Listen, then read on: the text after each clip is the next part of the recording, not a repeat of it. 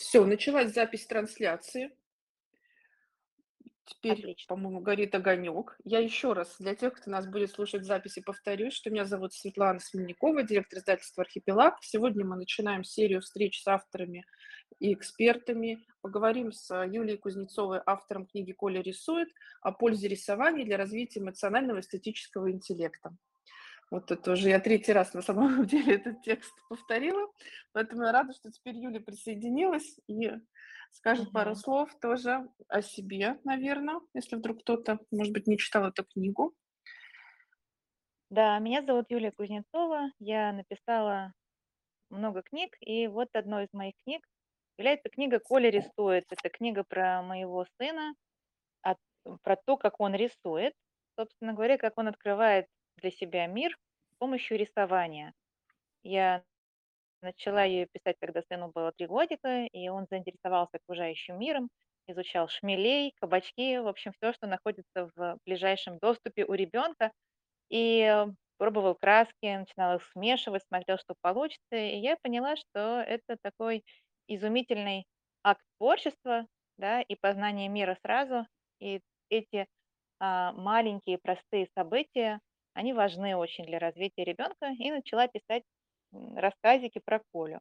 И вот книгу проиллюстрировала великолепная художница Инна Папоротная.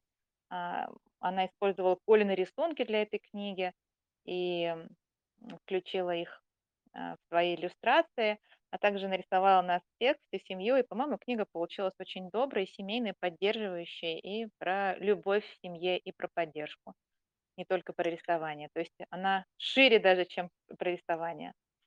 Ну, ещё И дети вот после у неё обычно начинают хотеть рисовать очень активно. Вот всегда получаю отзывы на эту книгу, что дети прочли, беж побежали рисовать.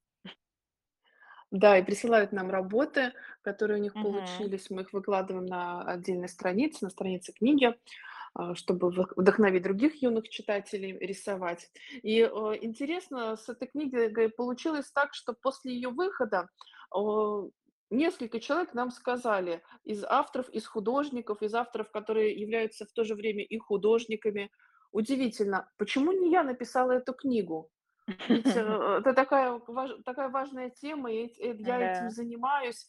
А, Юль, почему вот как бы после того, как книга вышла, оказалось, что идея написать о том, как ребёнок рисует и что это ему как и как выражать свои переживания, оказывается, что она такая очевидная. Но почему, как ты думаешь, э, так трудно было кому-то о не об этом написать? Что в на на самом деле вот одна одну такую книгу я знаю. А, ты знаешь, э, у меня возникла просто потребность в чтении такой книги сыну, потому что рисовать он любит, а рассказов про это практически нет. А, у нас была книга Тамары Михеевой "Жили-были карандаши".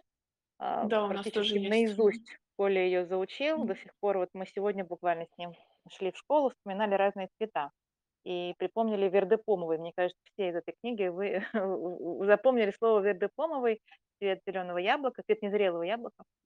Мгм. Вот, и, вот эта книга была, и ещё была книга Поляндрия про мелки, которые возвращались домой, но тогда её перестали печатать, и всё. Я стала искать, перерыла всё, что смогла. Думаю: "Ну, маленький ребёнок, 3, 4, пятилетний, а почитать рисование ему нечего, мне самой". Но я у меня это один из, э, стимулов обычно написать книгу, поэтому я подумала: "Ну, раз нет, так значит, надо самой написать, что нам стоит дом построить". Вот и написала.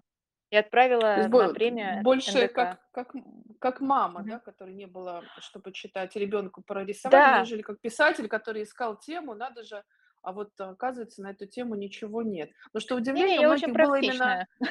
Ага. именно именно по этой причине, что казалось: "Ну как же вот так? Я бы тоже на эту тему прекрасно Мгм. бы написал". А Конечно. оказалось, что что тема гораздо шире, чем просто рисование, да. Она вот, как ты вначале сказала, и про семью, и про поддержку, и про то, как, а, приободрить ребёнка и помочь ему заниматься тем, может быть, в чём ты сам не профи. Такой сложный Мгм. всегда для родителей вопрос. Ну, И, может на быть, знаешь, навер почему люди А, да, извини. Ага, договори. Да-да-да. А почему люди ещё, н может быть, не написали? Потому что, например, художники, они же профессионалы, и им сложно. Они Мгм. начинают загоняться, что вот, а надо вот так, а может быть, в этой книге должно быть вот это, нужно показать с разных сторон, разные стили. То есть, знаешь, они начинают всё усложнять. А я-то дилетант, сама рисовать не умею и просто за ребенком наблюдаю по-матерински и по-писательски. Поэтому думаю, ну, то есть у меня не было никаких, э, рамок в этом смысле. То есть не было никаких загонов, как говорится. То есть я просто что видела, то и писала. А профессионалу, может быть, знаешь, мешает вот, э, масса знаний, которая у него уже есть. Это несколько его сдерживает. Ответственность Да, потому что хочется дать пра практические советы какие-то, да. То есть вот у нас тоже есть Да. летний, зимний альбом, где есть и страницы для Да. рисования, и пошаговые мастер-классы. То есть хочется Мгм. какого-то и досуга, и уюта, но вместе с тем дать какие-то практические советы, которые помогут, а, которые можно прямо сейчас взять и воплотить. А на самом деле книга еще о том, что в принципе нам даёт рисование. И, мы се сегодня с тобой вообще не повторяем, конечно, эфиры, которые у нас был в "Инстаграме" Мгм. пару дней назад. Мгм. А, Мгм. но я не могу не вспомнить эту историю про лошадь, потому что, мне кажется, она отвечает на Да, очень важный конечно. вопрос. И я сейчас Да. всё-таки её еще раз повторю. Это реально произошедшая история. В школе, была, м, где у меня дети учатся, был конкурс рисовательный, и надо было всё на тему лошадей, а, нарисовать. И как бы один папа говорит, э, сыну: "Ой, ты же занимаешься рисованием, надо нарисовать коня". А мальчик говорит: "Ну, я не умею рисовать коня". Так подожди, а за что мы платим все эти годы? Ты ходишь на рисование не можешь нарисовать коня. И вот, Да. э, э, история так, в таком, Мгм. наверно, предельном каком-то выражении, но в принципе она отражает вопрос, который возникает у многих родителей: "Ну, а за что Мгм. мы платим?" То есть ребенок ходит на Мгм. рисование, учится, э, там смешивать, э, краски, изучает разные стили. Вот, например, даже сейчас мы нашли занятия там для Гоши, у меня тоже, сыну 10 лет, он занимается рисованием, и они там, проходят, э, пуантилизм, они проходят рисование от пятна. И, конечно, это он точно не может нарисовать лошадь, это совершенно точно. Но ходит, получает удовольствие, очень много зарисовывает, э, во время каких-то поездок, прогулок. Видно, что он проживает какие-то свои, ам, эмоции с помощью рисования. Вот Мгм. на твой взгляд, когда мы, отправляем ребенка на курсы рисования, в какую-то изо-студию, дома, да, там он занимается рисованием, а, всё-таки ради чего это? Что мы получаем? Что получает ребенок и что получает родитель? А, ну, родитель всё-таки, а, получает возможность, э, познакомить ребенка с тем, как рисуют профессионалы. Кстати, иногда это отрицательно сказывается, например, да, на на ситуации с рисованием. Я знаю детей, которые ходили, например, в школу художественную, а потом вообще рисовать перестали, потому что они поняли, что они рисуют не так. Им 100 1000 раз Мгм. сказали, что вы рисуете не так. Они говорят: "Тогда, раз так много не так, то я вообще могу перестать рисовать". Или вот, например, я общаюсь с профессиональными художниками, они говорят: "Ну, вот мы, да, там закончили художественную школу, там историковскую, там об закончили, и, э, но ходили туда, потому что там была просто классная творческая тусовка и замечательная атмосфера". То есть, э, ценилось, например, прежде всего вот это. Но мне кажется, что всё равно материал есть материал, и так же, как и с писательским мастерством, есть определенные основы, законы, да, которые можно детям объяснить, и они могут их применять в тексте, и текст станут лучше. А, также и здесь есть определенные основы, законы, и если в доброжелательном ключе ребенку их давать, то он начнет эти законы использовать, и его рисунки станут, а, для него лучше. То есть не когда он соревнуется с соседями, когда он соревнуется сам с собой. И он видит, как он растет. И вот, э, возможность такого художественного роста, прежде всего, я думаю, ребенок приобретает. То есть возможность добавить в свои, а, рисунки что-то, что сделает их еще более интересными. И плюс, когда человек работает, э, ну, изучает разные техники, да, а, то для него это, опять же, возможность использовать эти техники в разных рисунках и и и каждый раз рисать решать художественную проблему по-своему. Помню, я разговаривала с Анастасией Болотенышевой, художницей, которая рис рисовала иллюстрации к моей книге "История Северного круга".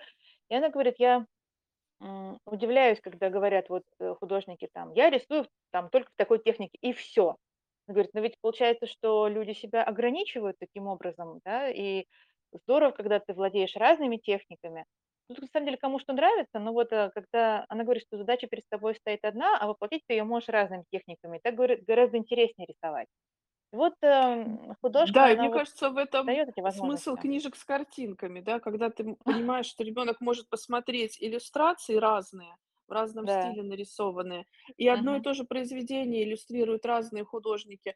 А ведь, э, ну, у нас выходят регулярно книги, которые издавались много раз, и они издаются все с новыми, с новыми иллюстрациями. Каждый находит какой-то свой, а, стиль, который ему нравится, т как герои изображены.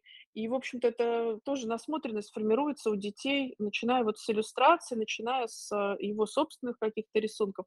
И ты говорила еще, что, а, рисование помогает, а, с концентрацией, да, детям. Да, про тоже н на эту концентрацию, тему. м, да-да-да, про концентрацию я просто думаю в последнее время очень много, потому что я в последнее время много пишу текстов художественных, ну, там дорабатываю какие-то тексты, сдаю новые, вот пишу, там Коля читает, да, э, Мгм, пишу Коля в Третьяковской галерее, вот эти все книги.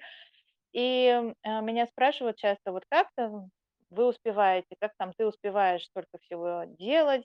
Как ты успеваешь столько писать? Как у тебя это получается, что книги ты и пишешь много, и выходит много?" На самом деле ведь, э, секрет один только в моей способности концентрироваться. То есть я глубоко концентрируюсь на, а, задаче, на творческой, и, м, как бы могу убрать все лишнее и сосредоточиться только на ней.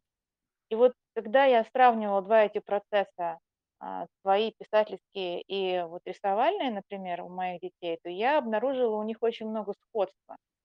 А, просто я там как взрослый, да, решаю мгм, творческую задачу, ребенок на своем уровне ее решает. Но на самом деле подходы одинаковые. У тебя появляется какая-то идея в голове, да, она болтается.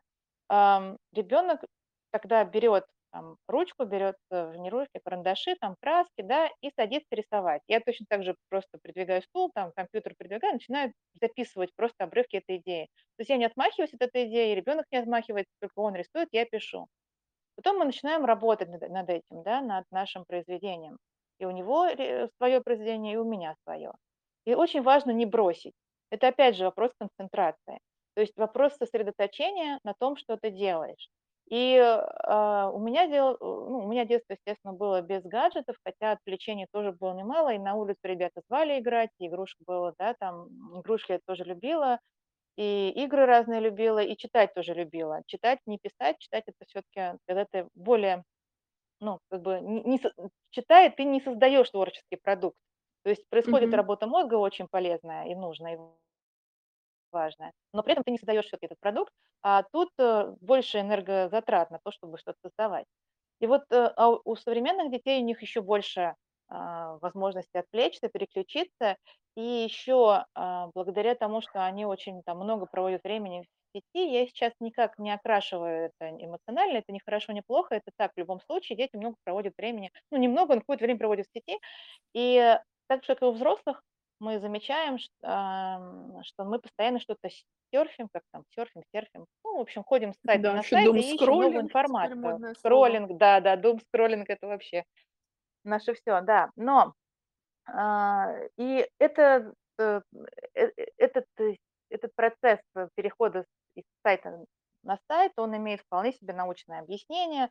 Да, человеку все время необходима новая информация. То есть это, в принципе, функция мозга так. То есть это не то, что мы, а, не знаем, чем себя занять, мы там прокрастинируем. Просто мозг так устроен, всё время в поиск новой информации. Ему кажется, что та информация, которую он не знает, она самая лучшая, она самая интересная, самая полезная для него. Поэтому он всё время ищет. Собственно, так все устроены загадки, тайны, нам хочется разгадать и узнать какую-то тайну, потому что это та новая Мгм, информация, которой мы еще не владеем. И, поскольку вот мы на себе испытали, да, это увлечение, вот бесконечный поиск информации, и, а, кусочками этой информации появляется, то мозг к такому дерганному поступлению информации привыкает. Ему достаточно сложно погружаться уже в более такую вот какую-то глубокую задачу.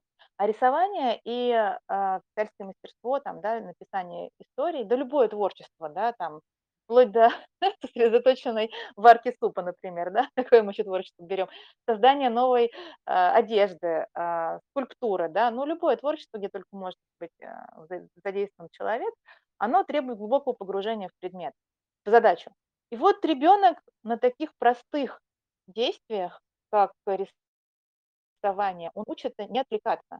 Потому что если вот он отвлечется, то рисунок не будет закончен, а он хочет его закончить.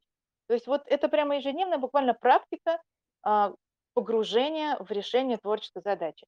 И последнее, чему учится ребенок, если говорить о концентрации да, в рисовании, это довести дело до конца. Вот все-таки дорисовать до того, как он хочет, до того образа, как он хочет, чтобы выглядело, да, закончить свою работу и куда-то там ее либо показать, да, либо кому-то показать, либо повесить на стенку, либо подарить, ну, неважно, важно закончить эту работу. И в какой-то степени освободиться от своего образа в голове и дать ему, дать пустое место в голове для возникновения нового образа. И вот так происходит творчество. То есть как работает творчество? Оно так и работает. Когда ты избавляешься от того, что тебя тревожит, мучает, радует или вызывает эмоциональное твое состояние, желание зарисовать, записать, тогда там, появляется свободное место для следующего творческого этапа. И вот еще очень важный момент в связи с концентрацией на творческой а, работе. А, ребенок рисует, рисуя, ощущает важность творческой работы. А, вот опять же, когда мы становимся взрослыми, и мы думаем, вот нам ли порисовать, или нам что-нибудь вылепить, да, из э, глины, или, может быть, что-то там нам, какую-то, из бумаги что-то вырезать, да, мы думаем, ну зачем, это все ерунда. Я же не буду художником, там, вечно нищим, голодным, я не буду писателем, вечно безработным в поисках там очередного издателя, я не буду вот этим всем. Я буду, у меня серьезная работа, я серьезный взрослый человек. А внутри-то хочется, а внутри-то хочется что-то создать. И вот эм, такую важность того, что мы делаем, ребенок ощущает еще в самом детстве, когда рисует или пишет историю, вот ребенок чувствует, что это важно. А еще если родители поддерживают, так это вообще супер важно. Эту важность он потом приносит с собой и берет ее в свою взрослую жизнь, и потом уже позволяет себе, там, если его работа не связана с творчеством, он позволяет себе хобби совершенно спокойно, потому что он помнит, что это важно, творчество это важно. Или он может использовать творческие подходы в своей взрослой работе, да, там архитектор может использовать, инженер, кто угодно может использовать, врач может использовать творческий подход, творче, то есть подход э, нестандартный, неожиданный творческий поиск решения, он в, в любой работе хорош, любому мозгу полезен. Вот. И все это начинается с простого рисунка, который ребенок начинает рисовать.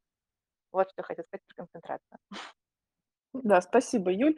Я хотела бы, наверное, немножко так вот резюмировать эту часть, что Да. когда ребенок а, занимается рисованием, он учится концентрироваться, ставить перед собой задачу, искать способы решить эту художественную задачу. Он начинает чувствовать а, логику произведения поведения. У тебя как раз в рассказе про день рождения в книге а, есть этот момент, когда ребенок совсем маленький, вот Коля, он понимает, что то, что он нарисовал, оно не может превратиться во что-то другое, а должно пройти какой-то этап, Да, то есть да. развитие внутренней логики самого произведения.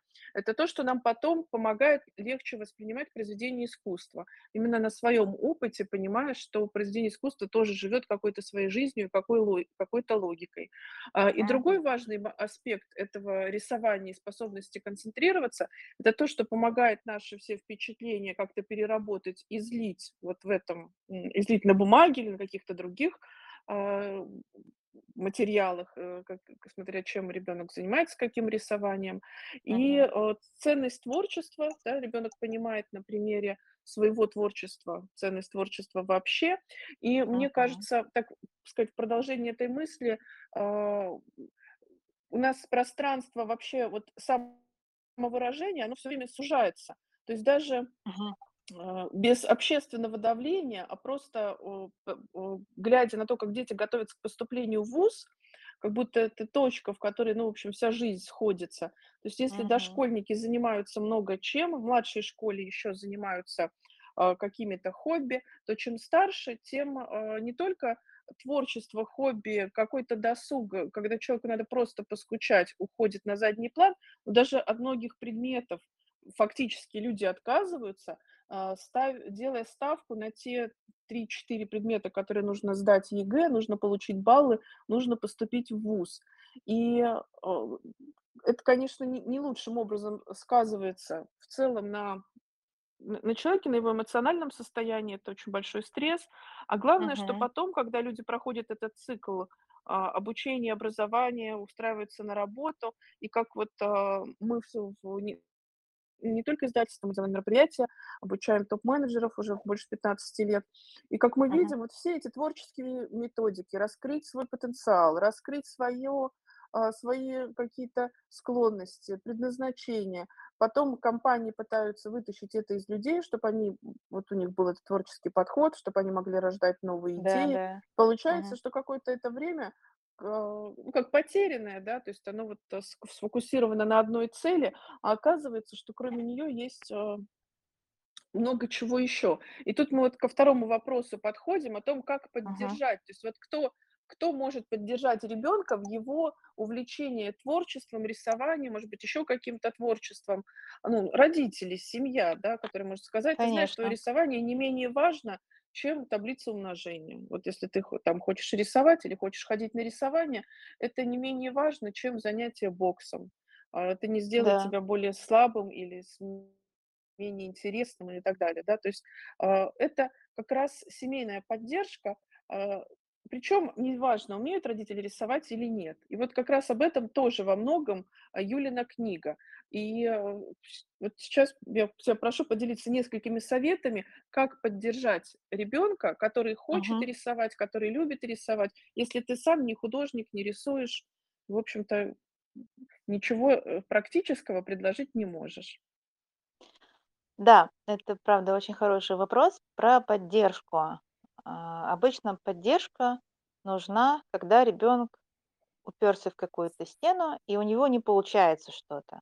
Ну, потому что если он рисует, э, и рисует, и не оторвать его от рисования, то, в принципе, поддержка особо не нужна, только там, да, в конце посмотреть на результат или создать необходимые условия, купить, э, а, какие-то материалы. В общем, всё это приятные задачи, которые родители, как правило, с удовольствием решают. Да, то есть, э, организовать ребёнку место, дать ему возможность- это всё поддержка, Но это тоже которая не поддержка, вызывает она тоже Это важна. это, безусловно, очень важная, да-да, поддержка и организация места, и закупка Потому что краски материалов. пачкаются, материалы, а, Да. п пачкают, и на самом деле это не такой, Мгм. очевидный, м, момент, что Да. просто, о, держать в доступе краски, фломастеры, альбомы, брать в поездки с собой обязательно какие-то, а, Да-да. для рисования материалы. А, это не такой не такой очевидный, м, для как сказать, не такое очевидное решение, а нужно это делать обязательно как раз для того, чтобы ребёнок, когда ему захочется нарисовать, он мог взять и, э, легко это осуществить. Это как, э, с занятиями музыкой, например. Если инструмент Да. хранится где-то высоко, допустим, там Мгм. аккордеон, как у нас, хранился далеко, то есть это целая история его достать, а это должно быть: ты захотел поиграть, ты садишься и играешь.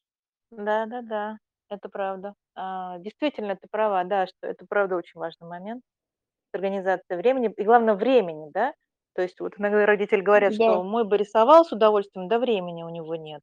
Но это вот задача взрослого- найти это время для рисования. Если ребёнок хочет рисовать, то тут только от взрослого зависит организация, а, расписания, ну, такая, чтобы всё-таки было это время.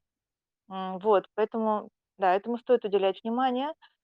И очень много сил у нас занимает такая конфронтация с ребёнком, когда он вот он рисовал, рисовал, рисовал, а потом потом начинает вдруг, а, возмущаться, кричать, может швырять там, да, эти карандаши. Но мы всё-таки говорим про реальных детей, а не про каких-нибудь роботов. Дети, которые очень любят рисовать, иногда, а, испытывают вот это ощущение, а, я бы назвала его, это ощущение такой двери безысходности. Вот ты как бы не можешь эту дверь ни открыть, ни ни ключа подобрать не можешь. Ты стучишь там ногами, рогами, всем, чем можешь стучать в эту дверь, а у тя ничего не не не получается. И ты, ну, как бы на кого ещё первым делом-то можно накричать? Ну, на маму, на папу, они ж самые близкие, самые любимые. Для чего они нам ещё? Ну, чтобы на них покричать хорошенечко, что у тя ничего не получается, и вообще весь мир во всём обвинить. И когда ты находишься в таком вот эмоциональном состоянии, такого сильного гнева, Ты вообще, как это, у нас же включается вот этот древний мозг наш, да, который отвечал за эмоции еще древности, который говорил нам: "Бей или беги". И вот он включается, и ты бить начинаешь или бежать. То есть 2 варианта: ты либо бьешь, либо бежишь, да. Ты либо, а, орешь, либо лежишь и страдаешь по этому поводу. То есть такие эмоции включаются, гнев с грустью. И ты не можешь вообще логически соображать. То есть родители начинают какие-то логические доводы приводить: "Ну ты же всегда раньше рисовал, у тебя получалось". Это вообще не работает, потому что вот конкретно сейчас вот эта лошадь не получается. Родители говорят: "Да да нормально получается, рисуй дальше". Но есть дети, которым это помогает, а есть дети, которые говорят: "Да ты не видишь просто ничего". У нас была учительница рисования, которая моей дочке сказала, что у нее плохо получаются люди, поэтому ей бы лучше рисовать животных, а не людей. Это было в четвертом классе, это учительница по рисованию сказала. А до этого дочка с таким восторгом рисовала всяких принцесс. Всё, после четвертого класса никаких принцесс. А когда я говорила, Вот что что удивительно даже, да, ведь можно на Да. научиться, сказать, что тебе вот тебе вот с смотри, вот такая-то книжка есть или такой-то курс, Да, да. тебе нравится рисовать людей, вот где этому можно поучиться, да. То есть всё-таки Да, такой да. логи для преподавателя это то, что ты ожидаешь от преподавателя, да. Ну вот да, Маше сказали, что, э, лучше ты вообще не рисуй людей никаких, рисуй только животных. И когда я сказала, что я не согласна, то мне вот смотри, четвероклассница сказала: "Ну ты же не разбираешься, ты же не специалист, откуда тебе знать, ты писатель, ты вообще не из этой области". Вот специалист, художник сказал, вот оно мнение специалиста, чё тебе ещё надо? Я не смогла её переубедить, я помню, совершенно было невозможно. Как-то её убедить, что всё-таки всё-таки это было не так, неправильно с той стороны преподавателя. Но, правда, сейчас, когда она уже взрослая, она согласна, что преподаватель тут всё-таки допустил свою педагогическую ошибку, к сожалению. А, но могу сказать, что история закончилась только хорошо. Она действительно увлеклась, Маша увлеклась рисованием животных и с большим удовольствием их рисует. И я думаю, что она преодолеет это и сейчас, если захочет, то сможет рисовать людей. Главное принять, что это ошибка была. А, но вот я говорю о таком вот, э, случае, когда ребёнок вошёл, то, что называется, в раж, да, и кричит, и топает ногами, и говорит: "У меня не получается, я вообще никогда не буду рисовать". Чуть не порвать рисунок, убежать, всё пошвырять. Что делать в такой ситуации? И нам кажется, что поддержка- это уговорить ребёнка всё-таки закончить этот рисунок, да, ам, убедить его в том, что всё хорошо, убедить его, что хорошо получается. Вот как раз нет. Вот в данной ситуации поддержка- это как раз не уговоры, хотя это кажется самым очевидным. Самое очевидное- уговорить. На самом деле нет. Вот в этой ситуации поддержка- это дать возможность проораться, прокричать, протопать, простучаться в эту дверь безысходности, отстучать этот ритм, то есть как бы отстрадать, да.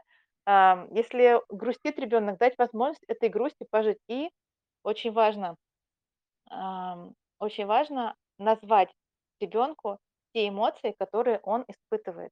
То есть сказать ему: "Ты сейчас злишься, потому что у тебя не получается нарисовать". И я хорошо понимаю, потому что я злилась тоже, когда была ребёнком, когда у меня не получалось то-то и то-то, у каждого родителя это своё, да. А, мне вот, например, Мгм. природо природоведение не давалось в школе. Я никак не могла запомнить, у нас было строение человека, название костей на природоведении мы проходили. Я вообще не могла это запомнить и получала тройки за свои контрольные, до сих пор помню, поэтому я рассказываю об этом своим детям. То есть рассказывать про свои ситуации злости, и никогда не получается что-то, не могла ты пробиться, да, и так далее. Рассказывать про то, что сейчас вот не получается. Я говорю: "Да, вот я понимаю, когда не получается. Вот у меня там в книжке не получается конец дописать, я тоже очень злюсь". То есть разделить максимально с ним эти чувства, да, то есть назвать их просто, что ты злишься поэтому и поэтому. И поделиться просто тем, как вы сами справляетесь, и там это проходит. Тут важно помнить, что эмоциональное состояние, оно всё равно меняется, и там попозже он успокоится. Как у меня мама любила говорить, когда я приходила после школы и вопила, что мне там поставили какую-то плохую отметку, мама говорила: "Ну, покушаешь, успокоишься". Покушаешь, успокоишься. А, если только, да, не переборщить с этим, безусловно, успокоением. Но тем не менее всё равно проходит время, и ты успокаиваешься и начинаешь более разумно мыслить. И то есть наша поддержка заключается в том, чтобы, с одной стороны, а, ребёнку дать вот, да, возможность испытать все там отрицательные эмоции, потому что вот есть фраза очень хорошая: "Обида- это способ привыкания к новой ситуации". Вот если ребёнок испытывает обиду на свои рисунки, то он просто привыкает к новой ситуации, к тому, что у него что-то там не получилось, и он привыкнет, ему просто надо дать время. А с другой стороны, Мгм. всё-таки через какое-то время стоит напомнить о рисунке, предложить там какие-то вот, как ты говоришь, курсы, да, или вот там альбом, например, купить, или просто купить альбом и дать. Вот я помню, у вас был период, когда Гоша очень вдохновил а, этот самый для скетчинга, да, Да. учебная работа, да, и как называется, учебное пособие для скетчинга, или вот, например, какой-нибудь летний или зимний альбом Юлии Савенковой, там все расписано по шагам. Даже вот у меня получается, хотя я вообще рисовать не умею, даже у меня получилось форму нарисовать с помощью этого альбома. Да, да, Поэтому тоже. вот вот видишь, и мы испытали чувство глубокого удовлетворения, да, то, что вот наше желание творческое, оно исполнилось, просто инструмент надо было подобрать. Помочь ребенку довести дело до конца, а, может быть, вот, все таки с детьми постарше там это работает, да, отправить работу на конкурс или показать преподавателю, то есть куда-то вот, да, двинуть вот. Но это для тех, кто вот именно не маленький, а кто постарше, но все-таки помочь ему доделать это дело. То есть сказать, предложить помощь, инструменты. Ну, бывает так, что это у всех такая дверь безысходности, у родителей тоже. Ну, значит, другой рисунок будет рисовать, не обязательно в это упираться. Но можно попробовать сделать по максимуму все, что можно. Просто дать ребенку, вот смотри, есть вот такой курс, есть вот такой вот преподаватель, есть такой совет, есть такая картинная галерея, куда можем пойти посмотреть, как там увидеть, как все это получалось. Или, например, сказать: "А давай я попробую нарисовать, может быть, у меня там чуть хуже получится". Ребенок скажет: "О, а я так ничего, если мама не умеет". Ну, в общем, разные варианты попробовать и все таки Да, ребенку иногда надо просто делать. дать время. А удивительно, Конечно. мы искали сегодня с Гошей работы его прошлые, нужно было там для, а, поделок найти, и в том числе Ага. которые он рисовал там полтора-два года назад. Он так удивился, сказал: "Ну, ничего себе, у меня Вот, прогресс".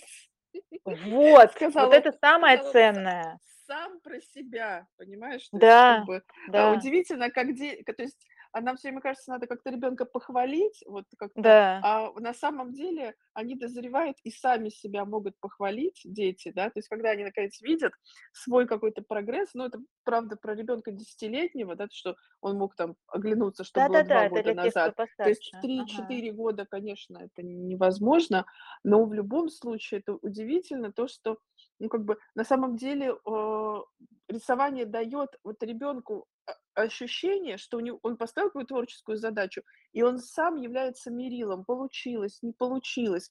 К как бы у него формируется свой взгляд, свое мнение, своя способность вот эту оценку давать. И это тоже очень важно и хорошо, потому что оно еще не загнано, в какие-то рамки. Вот у нас практически все требует каких-то временных рамок. Урок там в школе, Мгм, а мы должны, допустим, мгм. даже рисование в школе 45 минут, там, а, занятие, кружок полтора часа. А ребенку иногда нужно обдумать. Ему, может быть, 15 минут вот он сде сделал скетч, а иногда ему 3 часа нужно по порисовать, поесть, попить какао, вернуться. То есть знать, где твоя где твоя норма, Ну вот, сколько кстати, мне это помогает время. книги писать. Вот потому что, ты знаешь, я могу, например, вот э, то, что я научилась этому, видимо, еще и в детстве, пока, например, там тоже рисовала и какие-то тоже и, и писала, да, ну то есть творчески решала. Я и лепила, кстати, какие-то поделки, знаешь, эти игрушки из э, глины, Мгм, как это называется, дымка, дымковская, да, правильно говорю? Дымковская игрушка, это вот такая барышня.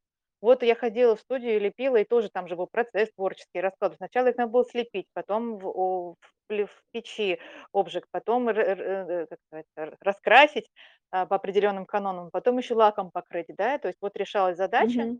и вот приходили, ну, в компании такие вещи всегда легче решаются. Но я к чему говорю, что вот ты хорошо заметила про то, что ощущение своего внутреннего ресурса. Вот сейчас я, я этим ресурсом также пишу книги. И я вот чувствую, что он у меня закончился. Мне уже сказать нечего, сегодня точно. Я останавливаюсь, потому что я знаю, что никто меня не гонит, у меня нет никаких сроков, я могу писать столько, сколько хочу. То есть я через себя, через силу никогда вообще не пишу, из этого получаются только плохие тексты. Это через силу заставляешь себя, что-то вымучиваешь там из себя. Но когда у меня есть ресурс и когда есть желание, я всегда сажаю себя за это рисование, за создание истории, потому что, а, я понимаю, что это можно пустить в ход. И вот все это тоже развивается именно с помощью творчества. Понимание И у своих нас э, еще ресурс ресурсов. Ага. еще у нас один вопрос есть, который как раз Ой, да. связан вот с, э, про связь рисования с развитием эмоционального и эстетического интеллекта. Про эстетический интеллект- это такая новая тема сейчас, э, А э, расскажи, пожалуйста, самом что это такое? Вот прям как что такое вообще ну эстетический интеллект? Ага. вышло несколько книг, и Ага. вышло, э, бы был курс в Гарварде прочитан, потом на его основе вот, э, автор написала книгу, и потом еще какие-то книги вышли. И эта тема, она сама по себе какая-то такая модная стала. То есть наш эстетический интеллект, ну, по сути дела, наша способность, э, оценивать, э, ви оценивать, интерпретировать визуальные образы, а, и понимать образы другой культуры, даже если мы не не способ не знакомы с контекстом. Ну, по большому счету, да, это наша способность судить об, э, произведениях искусства, но и о повседневных вещах тоже. А, в самом этом М. понятии ничего особенно такого нового нет, чего о чём бы ни говорили, так сказать, люди, которые занимаются философией и эстетикой, но тут скорее интересно, э, интересен другой ракурс. То, что, э, вот мы долго-долго с тобой сегодня объясняли и говорили о том, для чего нужно рисование, а Мгм. это можно, э, сказать короче. И вот мне понравилось, как Зина Сурова, тоже автор вот "Загадок", известный Да. ху художник, дизайнер, а, написала тоже в "Инстаграме", что это выражение "эстетический интеллект", оно позволяет сократить этот путь. А, не рассказывать долго, ш для чего вам рисование, чем вы занимаетесь, а оказывается, вот вы эстетический интеллект формируете. А так как там уже есть слово "интеллект", то уже люди воспринимают это всё как-то более как что-то более весомое, да, то есть как бы уже, Слушай, я тоже э хотела процитировать Зину. Зина так метко сказала, что у меня запомнилось с одного раза просто. Она говорит: "Как хорошо, что это придумали, ничего теперь объяснять не надо". Ух, Да, мне так с Зининой простотой, и да, Зина, а, просто аф аф афористичностью в стиле. Да, хорошо Да, тут сказано. и получается, что то, о чём мы говорим, да, о нашей способности, а, оценивать и интерпретировать визуальные образы, а, вот можно сказать, что это эстетический интеллект. И, конечно, он связан с эмоциональным интеллектом. И, в общем-то, для тебя, да, как это связано с рисованием, и, ну, как почему ты считаешь важным это не только дл ну, как бы не только для ребёнка, почему именно как семейное действие, да? То есть рисование и в твоей книге- это, а, то, что приносит пользу не только ребёнку, но приносит пользу всей семье: и Колиному брату и сестре, и родителям, да. То есть это что-то, что меняет жизнь к лучшему не только у ребёнка, но и у всех окружающих. Ну, а в этом и, собственно говоря, есть смысл эмоционального интеллекта, что наше качество нашей жизни, а, в эмоциональном пла плане повышается. Да, про эмоциональный интеллект, э, давай поговорим. Щас я просто ещё хотела сказать про эстетический интеллект. И, как я понимаю, что его можно развить, да. И, м, всё-таки, наверно, про него больше книга следующая "Коля в Третьяковской галерее". А, и да, "Зачем ходить смотреть на картины?" Тут могут быть разные причины. Может быть, просто для галочки. Вот у нас тут вижу среди слушателей Ольгу. У неё 3 сыновей, и вот они регулярно ходят в разные музеи. Они живут в Санкт-Петербурге и посещают разные музеи. Вот зачем ходить с детьми, с подростками в музеи? Вот зачем? Вот, чтобы что? Да, это я даже больше вот и про себя тоже задумываюсь. Что что, э, какая цель у нас, да? А, сейчас мы достаточно внимательно относимся к своему времени, к досуговому времени. Вот в музей им зачем ходить с детьми? А, что это даёт семье? Вот, э, мне кажется, что, во-первых, это очень здорово обогащает. Вот если брать именно с точки зрения эмоционального интеллек ой, то есть, э, как сказать, эстетического интеллекта, то это обогащает очень сильно такой семейный взгляд, да, э, семейный, а, взор. То есть ты начинаешь смотреть на эстетику, эстетика на тебя влияет. И ты таким образом ещё и растишь себя в этой эстетике. То есть она ты на наполняешься этими образами, они становятся твоей частью. Развиваешь И насмотренность, да? То, что ещё, как говорят, Да, вот, м. вот эту насмотренность. Да-да-да. Потом это всё-таки большое удовольствие. И, ам, я в последнее время тоже, знаешь, размышляю. А, вот чтение- это удовольствие, да, прослушивание классической музыки- это удовольствие. Но это сложные удовольствия, не такие, допустим, а, быстрые, как съесть кусок шоколадки, да. А, или там кто-то кусочек это, копченой колбасы съест и получил удовольствие, и больше уже и всё, и и больше ничего не хочется. Всё хорошо, удовольствие получено. Это такие сложные виды удовольствия, что хождение по музеям, что чтение, что рисование. Вот получать именно удовольствие от рисования. Это такие, м, м, м, с такие сложные виды радости жизненной, которым нужно учиться, но когда ты научился уже, когда тебя в детстве еще этому научили, то твоя внутренняя такая душевная, духовная жизнь, она становится богаче. Потому что И, ты как говорят дальше ученые, это удовольствие длится дольше. То есть удовольствия вот О! такие сложные Вот. и ощущение счастья, когда ты сделал что-то сложное, когда ты достиг своей цели, когда ты, а, способен вот, э, воспринимать то, что требует какой-то определенной подготовки, а, ощущение счастья и удовлетворения от самого себя длится намного дольше, чем от колбасы. Замечательное наблюдение. Мне оно очень понравилось. Потому что вот буквально вчера я слушала Евгения Онегина в исполнении Иннокентия Смоктуновского. Это вот было абсолютно эстетическое удовольствие, стопроцентное для развития э, эстетического интеллекта. Потому что тексты я хорошо знаю, да, события я хорошо знаю. Я просто наслаждалась вот тем, как он читает, да, тем, какие у меня образы возникают, такие художественные образы в голове возникают. И, вот знаешь, второй день хожу, а у меня всё еще в голове его голос. То есть действительно всё еще длится, длится и длится. То есть про колбасу я бы, наверно, уже забыла, а вот этот хотя не уверена, и то, и другое хорошо. А, но тем не менее, действительно, вот, э, память о том, как мы ходили там с детьми в Третьяковскую галерею, в Новую Третьяковку, как мы с тобой ходили на выставку. Кстати говоря, брат Иван, мы с тобой ходили на выставку этим летом, да? Да, Этим же летом, да-да-да, правильно? да-да, Ну вот, и была. вот, я недавно как раз фотографии сохраняла из из той выставки и, рассматривала, думала, сколько же в этом просто ин интереса и удовольствия. Не когда ты ходишь, потому что тебя в классе потащили, не когда ты ходишь, потому что тебе нужно для галочки, да, а просто потому что ты хочешь пойти в музей, у тя есть хорошая компания, которая не давлеет над тобой, а просто готова разделить радости и поделиться интересными наблюдениями, которые обогащают твой опыт. Вот мне кажется, еще Но вот что важно, что этим этого. сложным удовольствием можно научиться. То есть этот Да. эстетический интеллект действительно можно развивать, и можно, а, научиться и разбираться в этом, и получать удовольствие, да. Ну, и в каких-то видах можно и самим как-то, что называется, суметь это выразить. Вообще бывают, конечно, очень сложные Я помню, на 1 курсе наш преподаватель по античной философии сказал, так между между делом, что как бы: "Боже, вы бы знали, ну, какое удовольствие я испытываю, когда в дождливый день сажусь в кресло, заворачиваюсь в плед, наливаю себе кофе и читаю Илиаду в поль в подлиннике".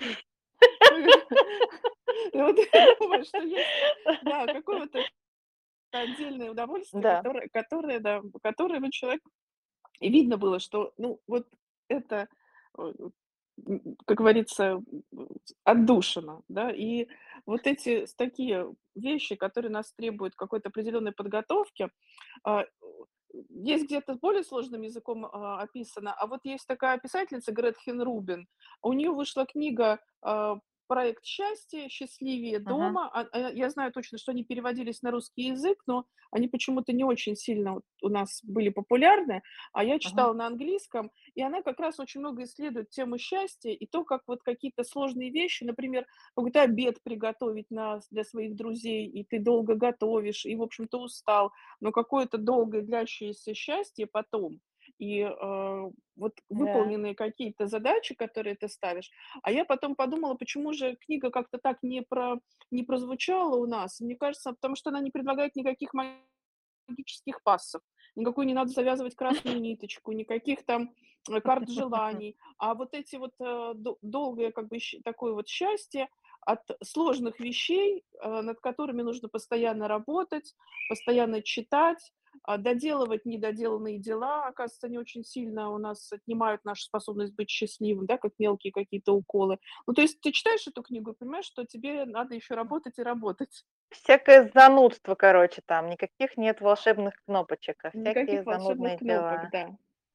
Да, же, я помню, я знаешь, как ты Нужно учиться, учиться, учиться, и нет такого, а Ну, почему очень популярны мастер-классы, когда ты делаешь картину за 1 раз? То есть ты никогда не учился, и как бы Да. реклама часто звучит так: даже если вы никогда Мгм. не рисовали, не учились рисовать, приходите, вы уйдете от нас с картиной. Но это совершеннейшая Мгм. правда, потому что если что-то Мгм. посложнее, там тебе помогут, подрисуют, либо есть какие-то техники там разбрызгивания, еще что-то, Мгм, ну, или мгм. трафареты там. Щас очень много всего предлагается, и это очень популярно. И ты Да-да-да. действительно приходишь и уходишь домой с картиной.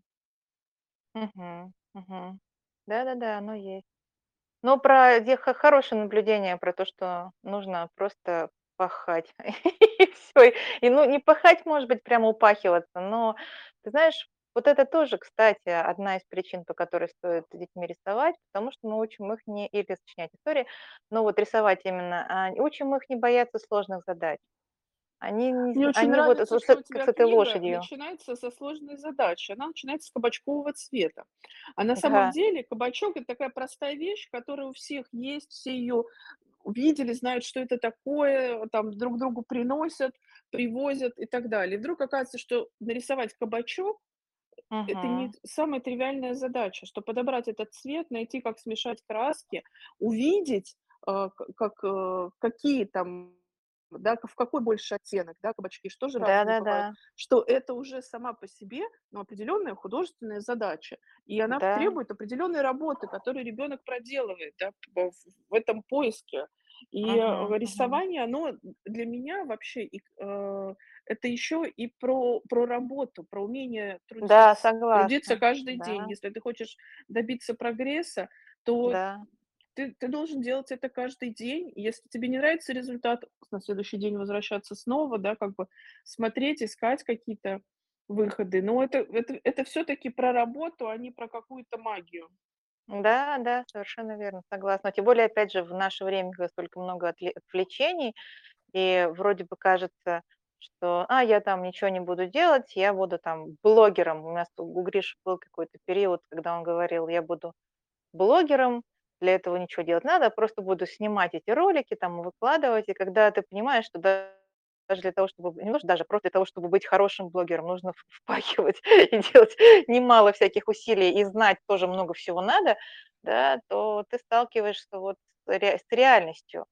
И мне кажется, это правильно, когда мы ре ребенка в наше время учим Оказывается, что блогерам вещам. нужно знать что-то про композицию, что-то про Мгм. цветовую гамму, что-то, про Технические подбор вещи, с шри да. про про подбор Мгм. шрифтов. То есть эти на самом деле, а, там очень много от рисования, да. То есть это очень Да, многое кстати. от того, что связано с хорошим вкусом, от того, что ты Мгм. правильно там под подобрал, смонтировал, что у тебя есть, ну, как у нас говорили верстальщики на работе, глаз, что ты видишь, Да-да. кто-то кто-то, э, не заметит, а ты увидел что-то красивое, ты увидел, под каким Да-да. ракурсом это ну нужно показать, заснять, может быть, зарисовать. И вообще, а, как раз, как в в этих всех таких вот визуальных соцсетях, там в основном художники, дизайнеры очень хорошо продвигаются, потому что людям нравится смотреть на красивое.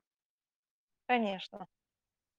Да, это правда. Поэтому Да, даже да, если про дети хотят стать интеллект, да? блогерами, Ага, им по ой, рисование Ага. подойдет. Да, это правда. И про эмоциональный интеллект, ну, про эмоциональный интеллект же всё просто. Чтобы помочь ребенку развить эмоциональный интеллект, нужно всего 2 действия сделать. Во-первых, помочь ему осознать, что он чувствует, назвать ему эти чувства. А во-вторых, а, помочь ему научиться с ними справляться. И с тем, и с другим совершенно прекрасно справляется рисование. У меня есть несколько рассказов в книге "Коля рисует" на эту тему. Да, 1 рассказ про день рождения, про охотника и зайчика, когда Коля расплакался после дня рождения от переизбытка эмоций. И он, э, понимает, что просто нужно эти эмоции пережить. И рассказ про мордашку, когда ему страшно, и он боится здороваться с администратором, и, э, делает смешную мордашку, которая как бы помогает ему, как в театре, а, свою личность, э, как-то спрятать за маской, и вроде как здоровается не он, а мордашка. И становится сразу легче и не так страшно, а потом он уже и без мордашки начинает здороваться. Но и, кстати, многие дети, опять же, делали себе мордашки в результате, хотя у нас не было такой цели. Э, Инна Папоротная нарисовала крошечный мастер-класс. Кстати, есть еще крошечный мастер-класс про жмелей, которых, э, нарисовала Инна Папоротная, да. По-моему, на канале Архипелага он есть выложен, Да, да, здесь у нас в. "Телеграме" есть этот мастер-класс. Да, ну, в общем, поэтому про эмоции рисование замечательно подходит для того, чтобы помочь ребенку выплеснуть эмоции, объяснить ему, что это они, твои эмоции, вот они, твои чувства, твои переживания, они так выглядят, а потом подумать, что с этим можно сделать.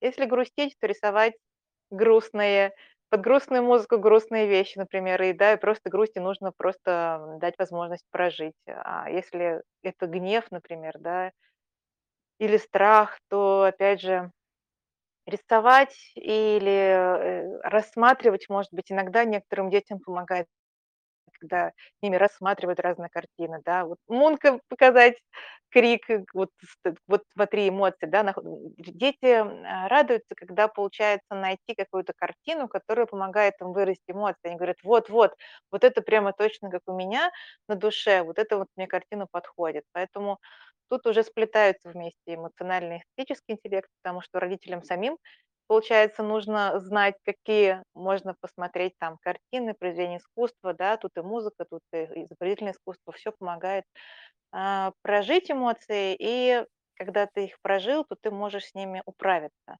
Знаешь, как бы, что с ними делать.